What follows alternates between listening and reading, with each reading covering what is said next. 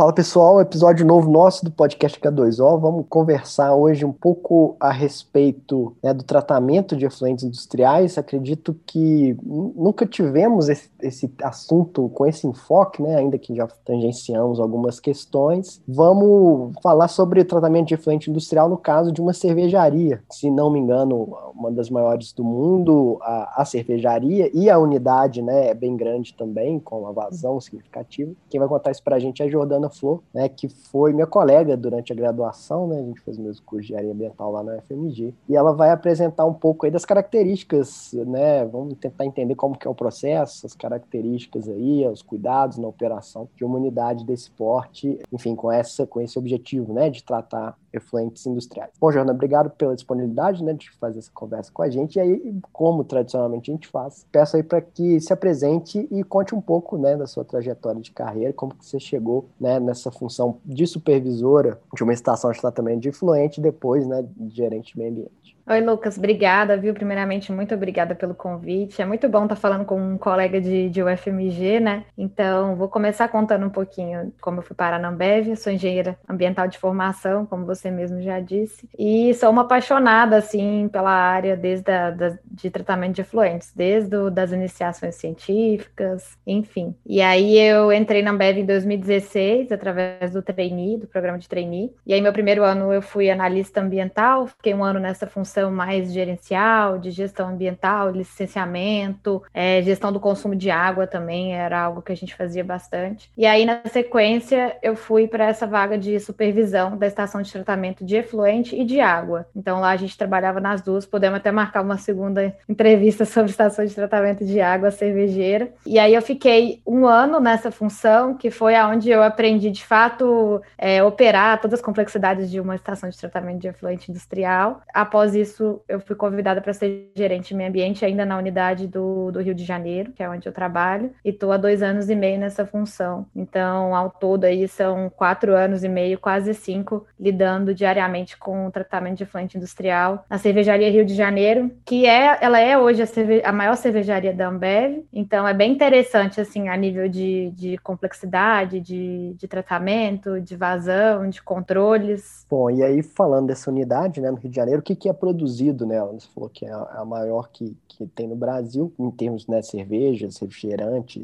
e, enfim, que é outros produtos né, que a Ambev detém. A gente tem 15 linhas de produção, e aí a gente, a maioria das linhas são de cerveja, só três que são de refrigerante, e aí a gente faz nessa unidade as marcas nacionais, Brahma, Skol, Antártica, Boêmia, Antártica Sub-Zero, Skol Puro Malte, Brahma Duplo Malte, e a gente faz também é, algumas marcas globais nessa unidade do Rio de Janeiro. Então tem coisa para tudo quanto é gosto aí. De refrigerante, a gente faz todos os produtos Pepsi e os produtos Ambev mesmo, Guaraná Antártica. Eu me lembro uma vez que a, a, Pepsi, na verdade, ela é produzida de fato aqui ou é só o invase? Como que é? A gente produz toda, todo o produto Pepsi. Então a gente é a invasadora, a gente fala invasadora, mas o líquido também é produzido dentro da nossa unidade. E aí a gente é auditado, né, pela PepsiCo para ver todas as condições de receita, segurança de alimento, mas a gente é a maior invasadora de Pepsi do, do mundo. Mas esse é um é interessante que ele é um acordo Brasil, né? Se você for nos Estados Unidos, por exemplo, a IB Bev de lá não invasa Pepsi. É, é uma coisa do Brasil mesmo. E no efluente, né? Obviamente que no processo produtivo que consome água, né?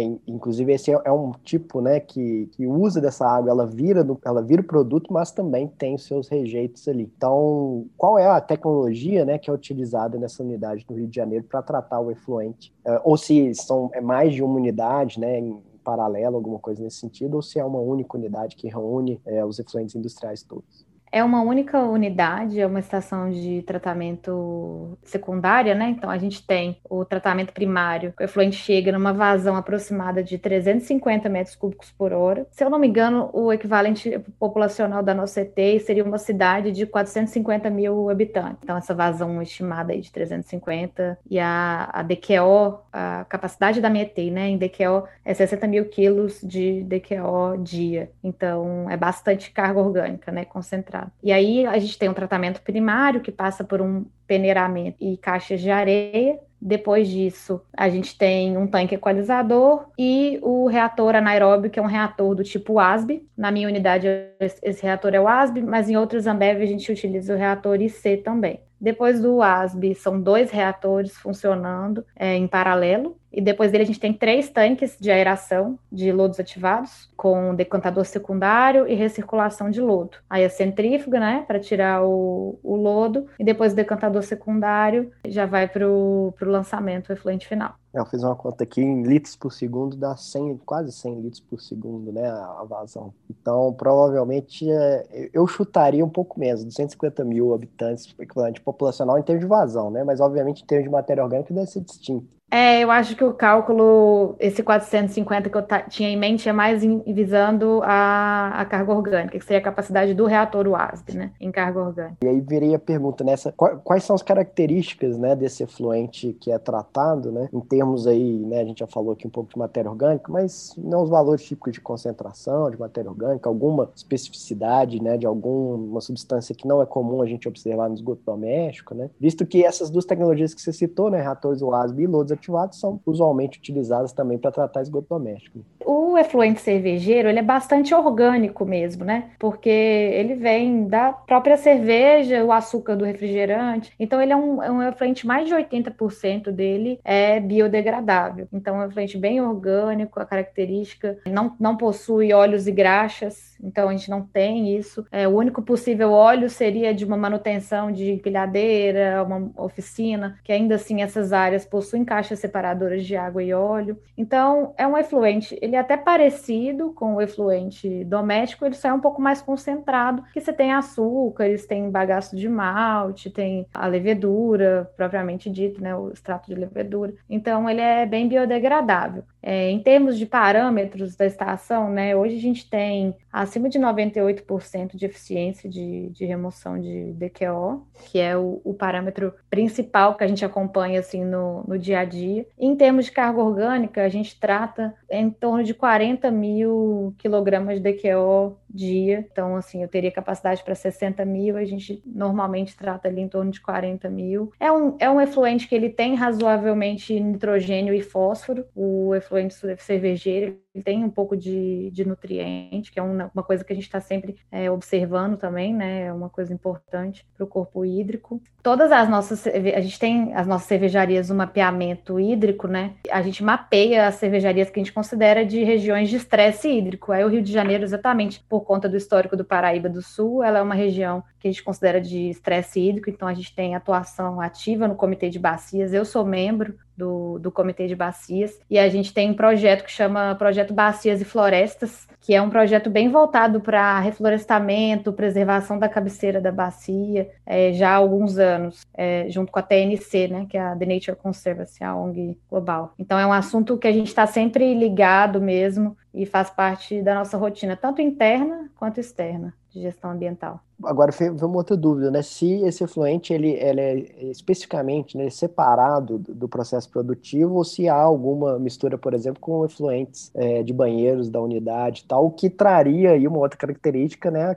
de haver patógenos. Hoje é tudo junto, não é separado o efluente sanitário do efluente industrial, só que a proporção do sanitário, né, da vazão do sanitário para a vazão que chega da produção, ela é muito baixa. Mas, de qualquer forma, a gente tem é, dosagem de, de cloro na, na estação também. E ele não tem presença de, de patógenos nos laudos. Depois o decantador secundário tem a dosagem de, de cloro do hipocal. Bom, e aí entra uma questão, né, desse, você falou, né, bastante biodegradável, então você tem um processo de lodos ativados. Como que é feita, no caso, né, você tem o decantador secundário, como que é feita a degradação do lodo, que me surgiu aqui agora? É, se esse lodo secundário ele é retornado para os reatores WASB, igual algumas estações fazem, né? Que conjugam esses dois, de, no caso do esgoto doméstico, tem notícia, né? Que é Betim Central, inclusive, da sua cidade, né? Betim Central tem lodos ativados, é, reatores usados seguidos de lodos ativados. Verdade, eu não falei, sou bentinense, né? Tem que falar. Mas voltando, né, a gente estava falando do, do lodo, né? Então, igual eu estava comentando, é tipo central, o lodo que é removido do decadador secundário, ele é recirculado dentro do, dos lodos ativados, do reator de lodos ativados, mas o excedente é digerido dentro dos reatores UASB, né, como um gestor anaeróbio. Né? Então, como que é feita essa digestão do lodo aí na unidade de vocês? Aqui a gente tem a recirculação do decantador secundário para a entrada do, do próprio lodo ativados, e dali também tem uma bifurcação que vai para os adensadores de lodo e para centrífuga. Então, o lodo, ele é um dos aspectos operacionais mais importantes para a gente, porque ele cresce muito rápido, né, o lodo aeróbio, ele cresce muito rápido, e a gente tem que estar tá removendo ele o tempo inteiro. Então, a centrífuga, por exemplo, é o equipamento um dos mais importantes da, da estação de tratamento, tem que ter uma manutenção muito adequada, tem que ter um acompanhamento operacional, a gente acompanha turno a turno a quantidade de retirada de lodo, e esse lodo é retirado e encaminhado para compostagem. Ele é também um dos custos operacionais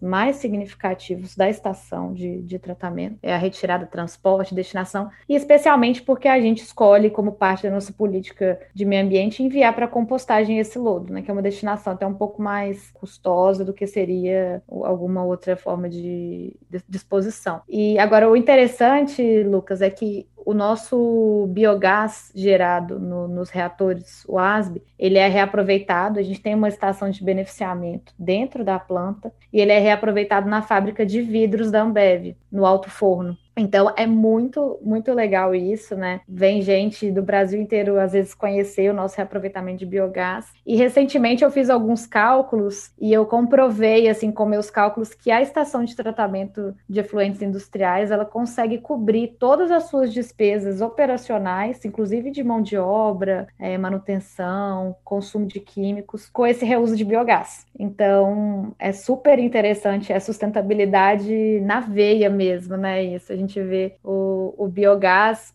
cobrindo todos os custos da estação de tratamento de efluente e ainda tem uma manguinha aí de, de lucro para para a companhia. É, então, então você comentou esse excedente de lodo, ele, ele vai direto para o adensador, né? Então ele não passa por etapa de digestão. Então, é, no caso, então seus reatores são de aeração prolongada, né? O, o lodo já sai digerido, né? Entendi. Então, e, e, não teve a ideia, você falou que é usado no alto forno, né? então ele é usado para aquecimento, no, porque poderia, o, a própria etapa de lodos ativados consome bastante energia, né? Principalmente de aeração prolongada, né? É, tinha várias opções de negócio, né? A gente poderia colocar. Não faltava era lugar para usar essa energia, né? Isso, a gente podia colocar ele também na, nas caldeiras de geração de vapor da própria unidade. Só que como a gente já tinha uma caldeira a gás natural, que é uma opção assim menos pior, né, dentro do que tem no mercado. Tem, às vezes tem caldeira a óleo. Então, como a nossa já era de gás natural, a gente optou por essa opção de, de enviar para Ambev vidros. E é bem legal, assim, o processo todo é bem, bem interessante. E, e essa compostagem aí, ela já é externa, né? Ela é feita em outro... Ela é externa. A gente tem até um projeto é, para internalizar numa área adjacente à cervejaria, com uma startup, e fazer um, um meio que um, um circuito fechado aí, né, com o lodo, junto com uma horta urbana e assim um projeto muito massa também, mas ainda não, não saiu do papel. A gente está, inclusive, licenciando, tentando conseguir as autorizações ambientais para fazer isso. Só falta usar o lodo como fertilizante para a cevada e para o lúpulo, né? Mas eu acho que vai ser meio difícil fazer isso no Rio. Pois é, já pensou?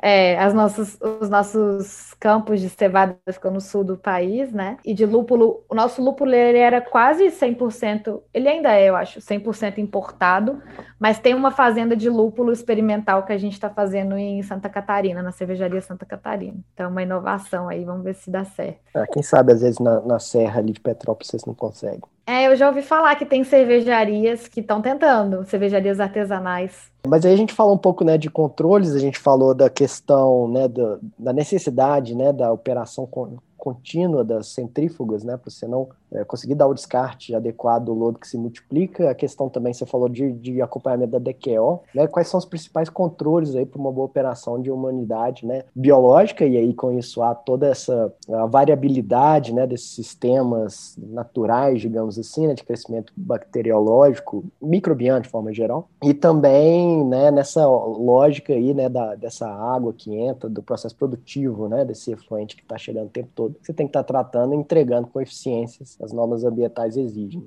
Tem duas coisas que são dois grupos assim que eu gosto de falar muito que são importantes na estação de tratamento. Um deles é a execução de manutenção. Então, assim, é, manutenção é essencial, tecnologia na estação de tratamento. É, então, assim, se a, se a ETI está nascendo, ela já tem que nascer completa, automática, com todos os instrumentos de medição de nível, pH, temperatura, né? Quanto mais é, a gente conseguir investir nisso, na criação da estação, você vai evitar problemas maiores lá na frente, né? E a nossa estação, embora ela seja antiga, a cervejaria é de 1996, então ela não é bem nova, né? Mas ela já nasceu muito automatizada, eu considero, para a época. Então hoje a gente tem um supervisório que a gente consegue ver é, bastante informação dos reatores e do efluente que está chegando. Então a gente consegue ver inline potencial redox, temperatura, pH, os próprios controles de vazão são importantíssimos para você garantir os tempos corretos em, em cada etapa. Então, a execução de manutenção para garantir que tudo isso continue funcionando, né? Os instrumentos, o supervisório, os próprios equipamentos. Então, é, a gente tem muito equipamento reserva, né? Então, todo equipamento, como a, é a única área da cervejaria que nunca para, a estação de tratamento de água e a estação de tratamento de efluente. Mesmo se tiver tudo parado, a estação de tratamento de efluente vai estar rodando. Então, a gente tem muito subconjunto reserva, né? E o que, que acontece quando você tem muito subconjunto reserva? Se você não tem uma cultura de manutenção, se você não tem uma verba destinada à manutenção, uma equipe dedicada para fazer manutenção, isso vai quebrar, né? Então tá ali parado porque é reserva, se você não dá valor para aquilo, vai parar de funcionar e quando você precisa, ele não vai precisar botar ele para funcionar, trava, Exatamente. dá pau. Então, assim, é manutenção na veia mesmo, para você ter confiabilidade, né? Então, manutenção vai garantir a qualidade do seu efluente tratado, né? Então, 100% dos casos que a gente tem é, algum problema, vai ser relacionado à manutenção. Por isso que a gente valoriza muito isso aqui dentro. E a segunda coisa que, que eu falei é o tal do controle do processo. Então a gente chama de interação áreas ET, né? O controle de tudo que está chegando na minha estação de tratamento. Então, imaginem que eu falei que a gente tem 15 linhas de produção cervejeira, então a gente tem que ter um, uma cultura ambiental dentro da cervejaria muito forte é, para as pessoas saberem é, os controles que precisam ser feitos. Então, se o cara vai descartar é, alguma solução de produto químico, alguma soda utilizada na lavadora de garrafa, ele precisa ligar para a estação de tratamento, ele precisa comunicar. Ele, ele sabe que se tiver algum vazamento de cerveja, algum vazamento de levedo, ele precisa cobrir os ralos, ele precisa nos avisar também para a gente não ter picos de carga orgânica chegando no reator. Então, tem uma série de controles que a gente chama de interação áreas ET, que é um trabalho que a gente tem que fazer com toda a fábrica, com toda a cervejaria de educação ambiental, para todo mundo é, saber né, o que, que vai chegar ali na estação para a gente tratar, porque senão a gente pode ter graves consequências. Por exemplo, um choque muito grande de matéria orgânica chegando no meu reator, eu posso perder lodo anaeróbio, né? Então, o controle do lodo anaeróbio também é muito importante. A gente faz análises de atividade, granulometria, biodegradabilidade do efluente bruto.